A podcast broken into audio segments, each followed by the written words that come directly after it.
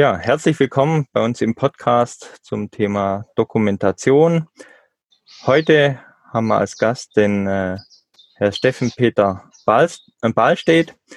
Ja, Herr Ballstedt, wenn Sie sich vielleicht einmal kurz vorstellen für unsere Zuhörer. Ja, ich habe ähm, Germanistik, Psychologie und Philosophie studiert und bereits auf meiner ersten Stelle an der Universität ähm, bin ich mit Fragen der sprachlichen und äh, visuellen Verständlichkeit konfrontiert worden. Es ging damals um Fernsehnachrichten. Wie kann man Fernsehnachrichten verständlich rüberbringen? Ähm, danach habe ich mich mehrere Jahre lang mit äh, Verstehen von Texten und Textverständlichkeit beschäftigt und äh, da bin ich auch auf die technische Kommunikation gestoßen. Eher zufällig, aber ich habe dann gemerkt, das ist ein Praxisfeld, wo ja die effektive Kombination von ähm, Texten und Bildern besonders wichtig ist. Und ich habe mich dann ein bisschen auf dieses Feld spezialisiert und später auch in einem Studiengang technische Redakteure unterrichtet und nebenher äh, zahlreiche Workshops und Seminare zur Verständlichkeit von Texten und Bildern durchgeführt. Okay. Was versteht man denn genau unter Textverständlichkeit? Können Sie da mal Beispiele geben oder? Also zunächst mal ist mir etwas sehr, sehr wichtig. Äh, Textverständlichkeit äh, ist kein Merkmal eines Textes. Es sieht ja immer so aus, als könnte man sagen, Text ist mehr oder minder verständlich. Es zeigt ja schon die Erfahrung, dass ein Text für eine Person sehr verständlich sein kann und eine andere scheitert daran. Das heißt, es kann nicht nur am Text liegen.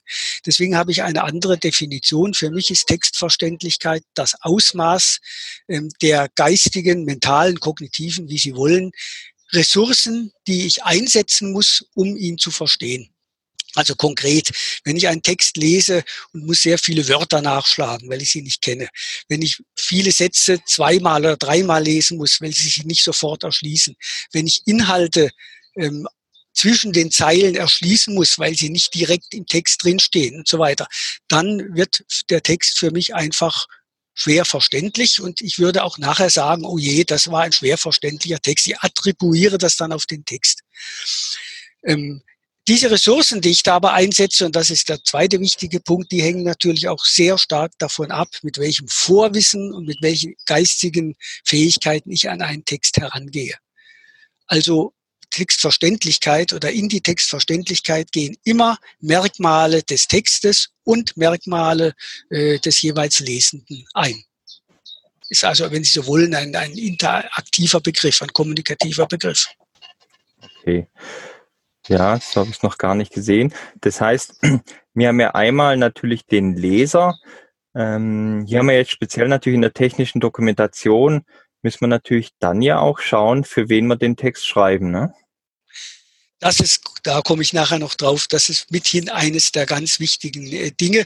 Es gibt auf der Seite des Textes natürlich auch äh, einige Merkmale, das sind aber die, die üblichen bekannten komplexe syntaktische Konstruktionen, Schachtelsätze, viele Fremdwörter, ähm, ein Nominalstil, wo man ganz viele abstrakte Substantive aneinanderreiht und so weiter und so weiter. Das sind schon äh, Faktoren, die einen Text eigentlich für alle, die es lesen, äh, schwer verständlich machen.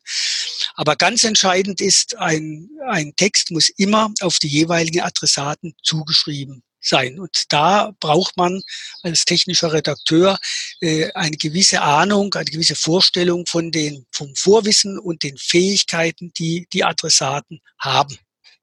Das heißt also, dass eigentlich irgendeine Form selbst einfachster Adressatenanalyse äh, am Anfang des Schreibens stehen sollte. Und wenn man die Möglichkeiten hat, nach dem Schreiben vielleicht auch einen Usability-Test mit Personen aus der Zielgruppe, dann kann eigentlich nichts schiefgehen.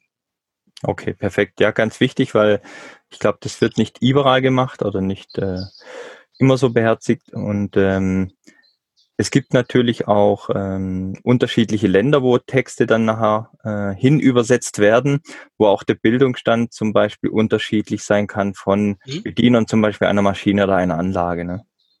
Ja, also Lokalisierung ist nochmal ein Sonderproblem, das ist richtig. Und da sind viele Firmen haben da Probleme gehabt, die plötzlich zum Beispiel, ich kenne Beispiele aus, aus, aus östlichen Ländern, wo Anleitungen für Elektriker, die hier völlig verständlich waren, dort überhaupt nicht angekommen sind, weil die Elektriker eine andere, eine andere Vorbildung, ein anderes Vorwissen hatten als hier. ein wichtiger Punkt, ja. Ja, okay. Gut.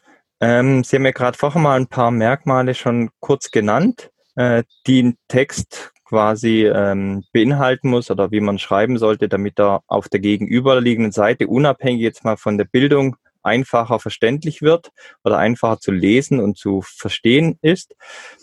Ähm, können wir vielleicht für die Zuhörer ein bisschen mal die Punkte Schritt für Schritt durchgehen, was Sie denn so beachten sollten, wenn Sie einen Text äh, in der technischen Dokumentation verfassen? Gut, also ich hatte ja schon mal die Adressatenorientierung, das sozusagen das Dach über dem Ganzen äh, drüber.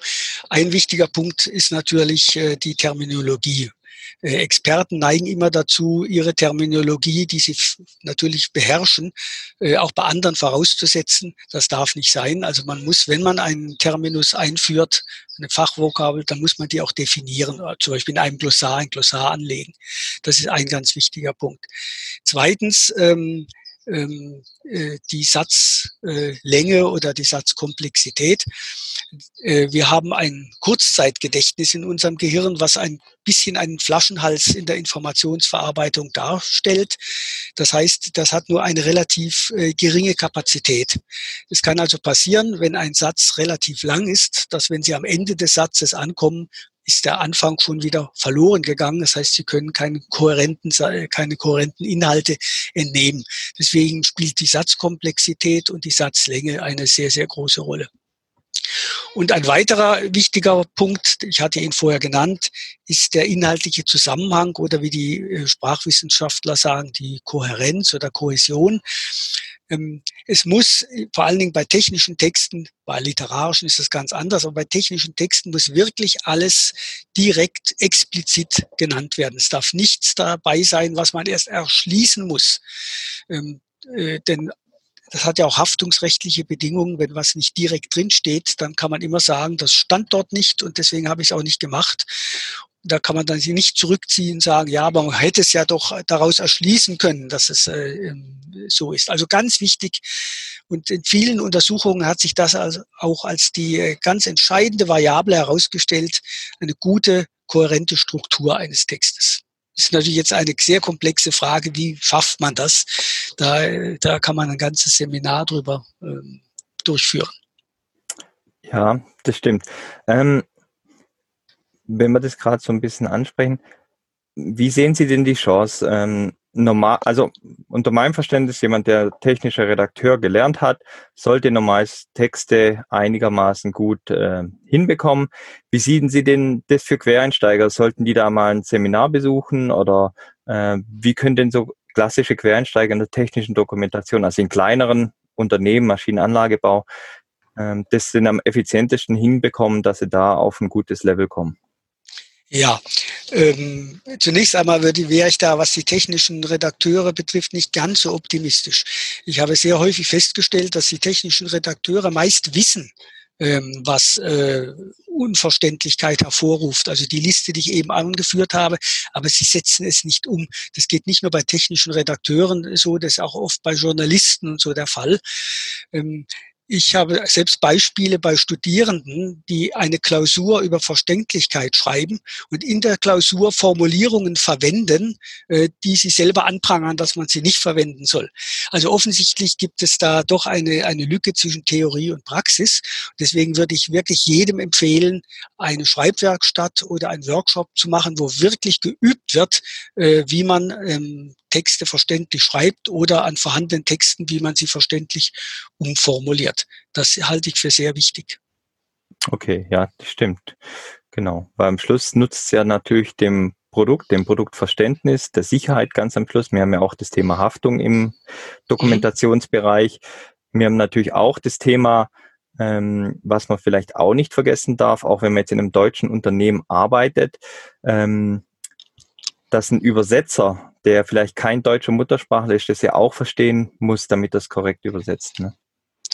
Ja, also das Problem der, der Übersetzung äh, hat eigentlich auf die Verständlichkeit sehr positiv gewirkt.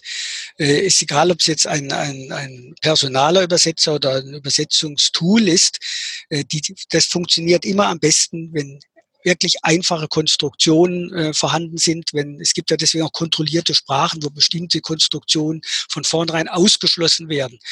Ähm, es hat also einen heilsamen Druck äh, gegeben auf Verständlichkeit, äh, seitdem äh, fast jedes Produkt in äh, sehr verschiedene Länder exportiert wird. Okay, perfekt. Ähm, wir haben es vorher mal kurz angesprochen.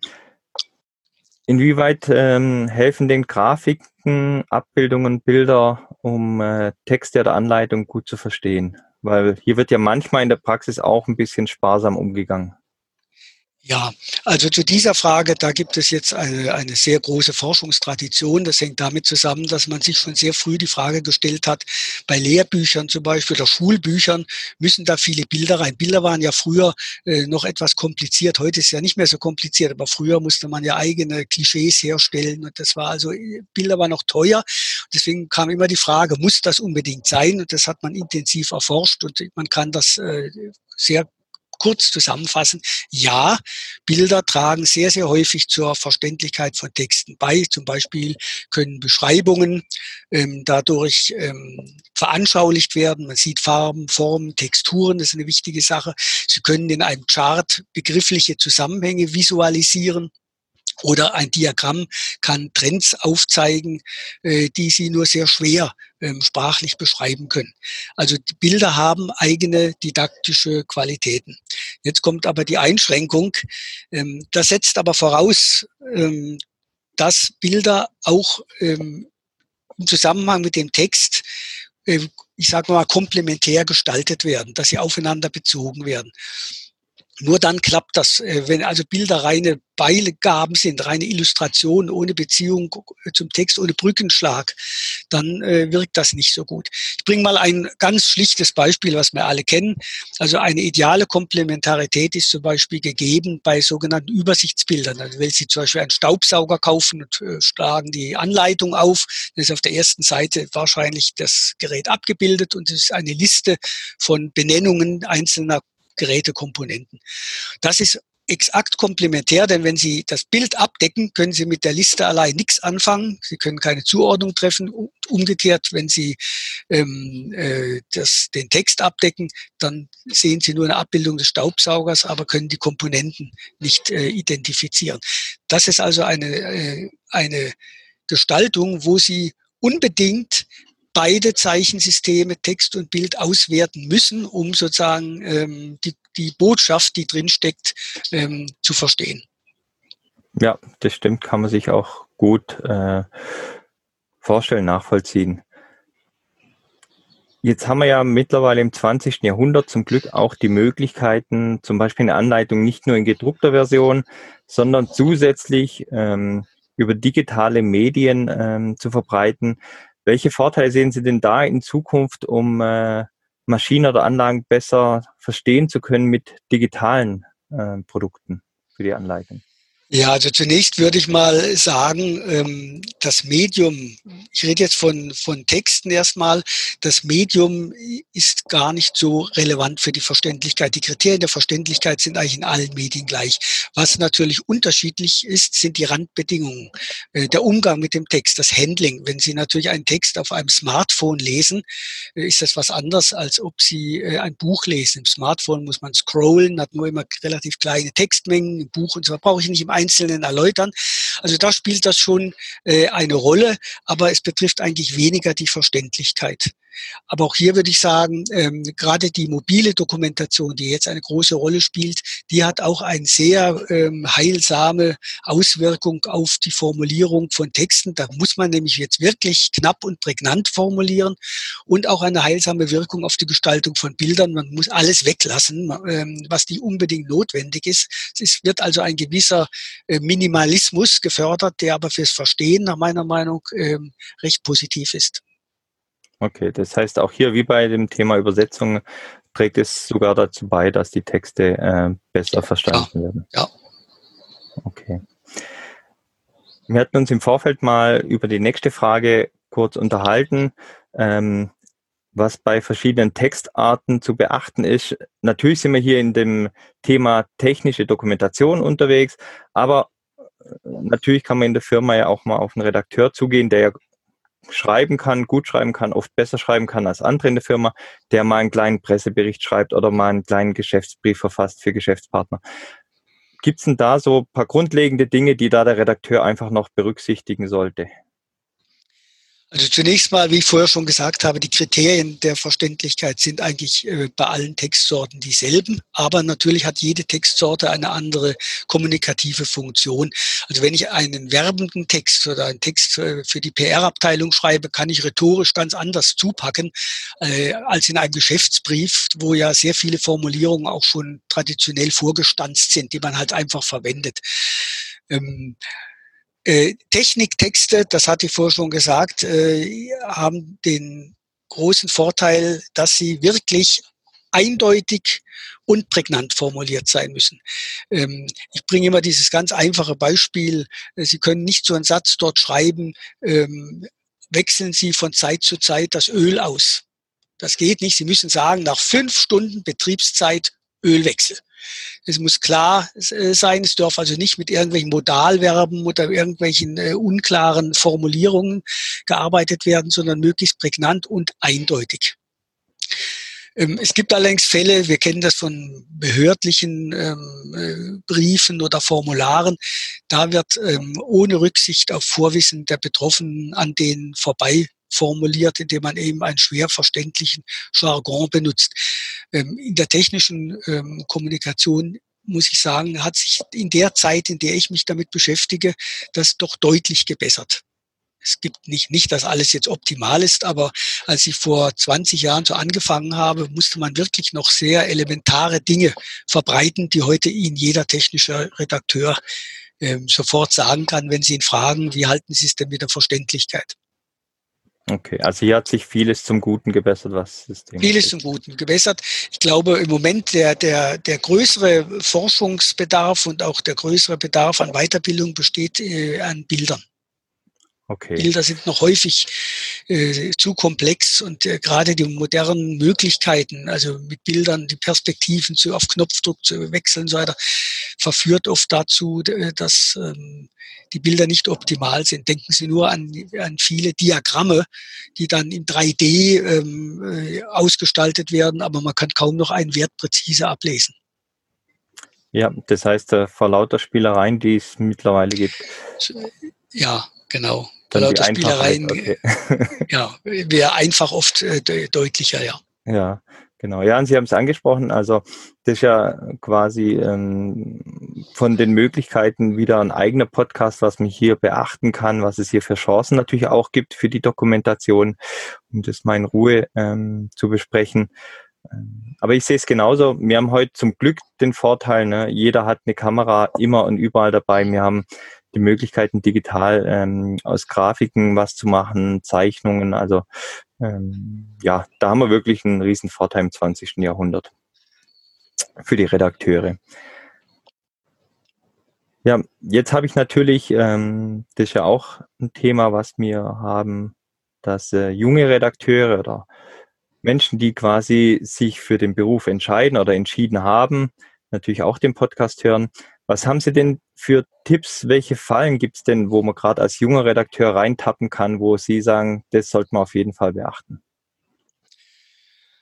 Ja, also ich habe ja schon angedeutet, die, ähm, also nicht angedeutet, ich habe massiv darauf hingewiesen, dass die Adressatenorientierung das A und O einer, einer professionellen Kommunikation ist. Man muss seine Adressaten kennen und man muss unter Umständen eben auch eine Adressatenanalyse durchführen. Das klingt jetzt äh, vielleicht sehr äh, dramatisch, aber eine Adressatenanalyse kann auch darin bestehen, dass man einfach mit ein paar Leuten, die das später umsetzen sollen, einfach spricht und denen mal was vorlegt. Das heißt, es muss nicht nicht immer also eine, eine hochwissenschaftliche, ähm, äh, empirische Untersuchung sein.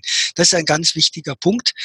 Und äh, was die anderen Fallen betrifft, die ich vorher ja auch genannt hatte, die sprachlichen Fallen, da habe ich ja schon gesagt und äh, ich propagiere das jetzt auch immer, setzen Sie einen äh, ein Textanalyse-Tool ein. Das hilft ungemein. Es nimmt Ihnen die Formulierung ja nicht ab, sondern es zeigt Ihnen Stellen auf, äh, wo ähm, ein Verbesserungsbedarf ist. Und es gibt sehr, sehr gute Tools inzwischen. Es gibt ja auch Tools, die Sie sozusagen auf ähm, Ihre eigenen Bedürfnisse einstellen können, also, also Style-Checker. Also wenn Sie zum Beispiel wissen, Sie haben eine äh, Vorliebe für Passivkonstruktionen, das findet man häufig, jeder Satz werden, werden, werden, werden äh, dann meldet Ihnen das Tool optisch oder akustisch zurück, sobald Sie wieder eine Passivkonstruktion äh, in der Mache haben. Oder wenn Sie eine Vorliebe für Modalverben können, lassen, müssen, so weiter haben, die auch äh, für die technische Dokumentation meistens nicht brauchbar sind, weil sie nicht eindeutig sind. Können, hat, weiß man nicht, muss man es, kann man es, ist eine Empfehlung, ist es eine Anweisung und so weiter. Also ähm, die Kombination einer einigermaßen soliden Adressatenanalyse mit einem Textanalyse-Tool ähm, halte ich schon für eine sehr gute Sache, was die Qualitätssicherung von technischen Dokumenten betrifft. Okay, ja, perfekt. Also definitiv. Ähm, Gibt es sonst noch weitere Tipps für technische Redakteure, die jetzt zum Beispiel auch schon länger im Berufsleben sind? Äh, ich habe ja einen Tipp bereits äh, genannt, immer mal wieder einen Workshop oder eine, eine Schreibwerkstatt besuchen. Es wird ja inzwischen gibt es ja zahlreiche Studiengänge an Fachhochschulen und, und Universitäten, die so und auch privaten Anbietern, die derartige Dinge äh, ähm, anbieten und das sollte man immer mal wieder auffrischen. Okay. Und äh, die Texte, die zum Beispiel ich schreibe, lasse ich immer durch ein Textanalyse-Tool, ich nenne natürlich jetzt nicht meines, ja. was ich benutze, äh, lasse ich immer durch ein Textanalyse-Tool laufen und das ist sehr, sehr heilsam. Also selbst ich, der sich wirklich nun, also kann man sagen, drei Jahrzehnte mit Verständlichkeit beschäftigt hat, in meinen Texten sind auch immer wieder äh, Dinge drin, wo ich mir die Haare raufe und sage, wie konnte dir das unterlaufen? Es ist schwer. Ähm, gleichzeitig ein Inhalt ähm, ähm, sozusagen zu externalisieren und auch noch zu schauen, dass der Inhalt, Inhalt adressatenorientiert rüberkommt. Ja, genau, weil am Schluss ähm, muss der Redakteur ja immer ähm, entweder eine Warnung ver, ähm, verpacken im Text oder einen Ablauf von einer Maschine verpacken oder äh, Wartungsschritte, wie auch immer. Ne?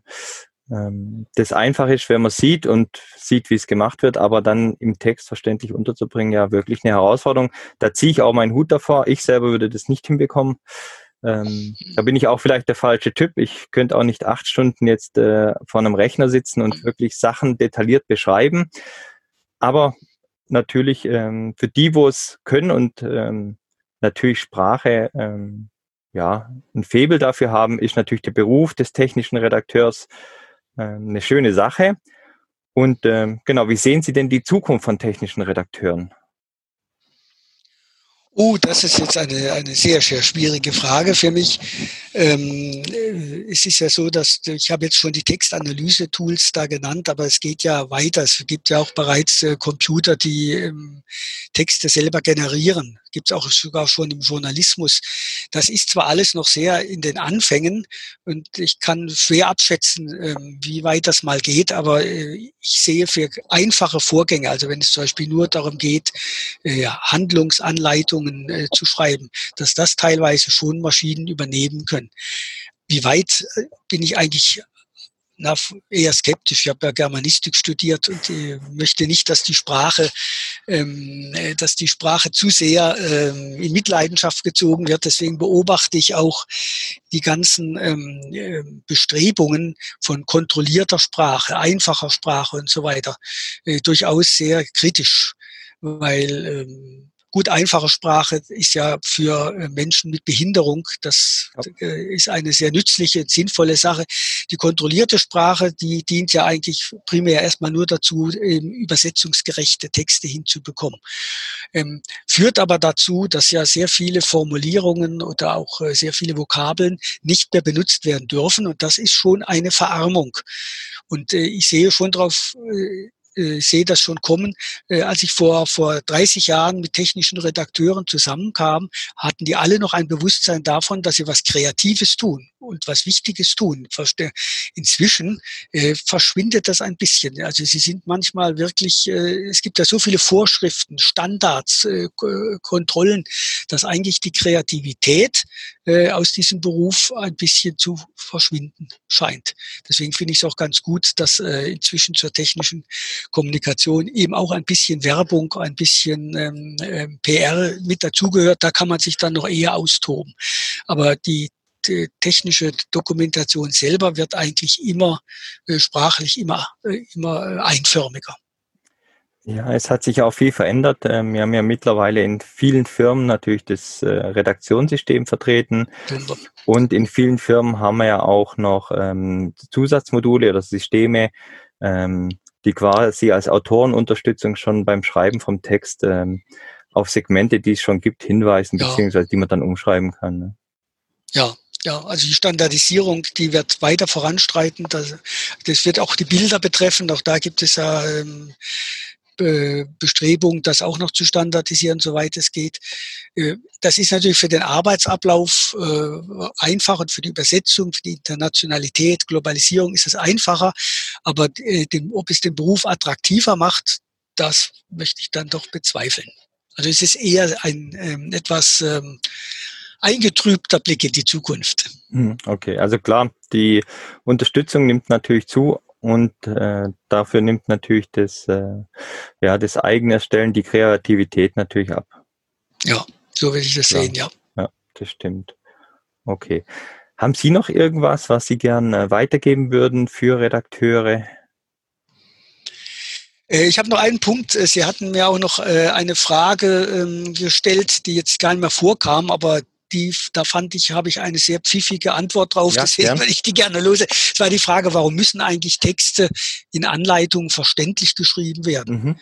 Das klingt jetzt erstmal als eine sehr einfache Frage, ist aber durchaus komplex. Ich würde darauf ähm, äh, so antworten. Äh, wenn Sie einen Text nicht verstehen, also eine Anleitung nicht verstehen, dann haben Sie eigentlich zwei Optionen oder die Psychologen sagen, Sie haben zwei Möglichkeiten der Attribution. Entweder äh, schreiben Sie sich das selbst zu, das geschieht natürlich selten, dass man sagt, oh je, da reicht mein Verstand nicht ganz aus, um das zu kapieren, ist zu komplex für mich. Oder sie schreiben das der Anleitung oder den äh, Autoren, der Autorin, dem Autor, Autor zu, äh, dann der Firma, die der, derartige Leute beschäftigt. Ähm, aber beide Zuschreibungen ähm, haben, ein negat haben negative Konsequenzen. Also ein Produkt, wo Sie sich sozusagen dumm vorkommen bei der Bedienung, werden Sie nicht wieder kaufen. Und ein Produkt mit einer schlechten Bedienungsanleitung werden Sie auch nicht mehr kaufen. Ja, werden Sie sagen, kaufen wir lieber, versuche ich es mit einem anderen. Und wenn Sie jetzt noch dazu nehmen, dass äh, die Verständlichkeit ein ganz wichtiger Punkt ist, was die Haftung betrifft, dass alles klar und prägnant geschrieben werden muss, dann haben Sie drei sehr gute Argumente, ähm, verständliche Anleitungen zu schreiben. Ja, also das ist einer der wichtigsten Punkte jetzt in unserem Podcast, denn bei vielen Chefs, nicht bei allen, es gibt ja mittlerweile auch viele Chefs, die die technische Dokumentation nicht mehr als reinen Kostenfaktor sehen, sondern auch als Qualitätsfaktor. Aber das unterstreicht es nochmal wirklich, ähm, dass nicht nur die Redakteure, sondern wirklich auch die Inhaber, die Chefs die Wichtigkeit einer guten technischen Redaktion im Unternehmen äh, wertschätzen. Ja, man muss ja immer sehen, die, die Dokumentation ist ja keine Beigabe, die man noch so bekommt, nice to have, sondern ähm, nach der Gesetzgebung ist die Dokumentation Teil des Produktes. Und hat, der muss genauso viel ähm, ähm, Bedeutung zugesprochen werden wie dem Produkt selbst. Also von daher ähm, wäre, wären die Chefs nicht gut beraten, die also die Dokumentation eher als ähm, Seitenzweig betrachten. Ja, und wie angesprochen, eben kann er ja natürlich mit einer richtig guten Dokumentation auch vom Marktbegleiter abheben. Ne? Ja, absolut, ja. Also wenn Sie eine gute Dokumentation haben, dann geben Sie das auch weiter und sagen, das waren, denken Sie auch an, an negative Fälle, wo man immer gesagt hat, die sind ja miserabel äh, wenn Sie einen Schrank zusammenbauen, ich nenne jetzt wieder keine Firma, ja. ja wobei die Firma inzwischen sehr gute ähm, äh, äh, sprachfreie Dokumentation macht. Die sind, haben sehr viel gelernt inzwischen. Aber wenn eine Dokumentation gut ist, ansprechend, äh, auch in der bildlichen Gestaltung und so weiter, dann ist das ein Qualitätsmerkmal eines Produktes. Perfekt, ja, da stimme ich Ihnen absolut überein. Ja, Herr Ballstedt, wir sind am Ende des Podcasts angekommen. Ich bedanke mich recht herzlich für die Teilnahme und würde mich freuen, wenn wir in einem weiteren Podcast zum Beispiel über das Thema Bilder und verständliche Vermittlung von Inhalten von Bildern oder ja, äh, in einem anderen weiteren Podcast-Thema uns wieder hören würden. Können wir gerne machen. Ich danke Perfekt. Ihnen. Ja. Super, ich bedanke ja. mich auch.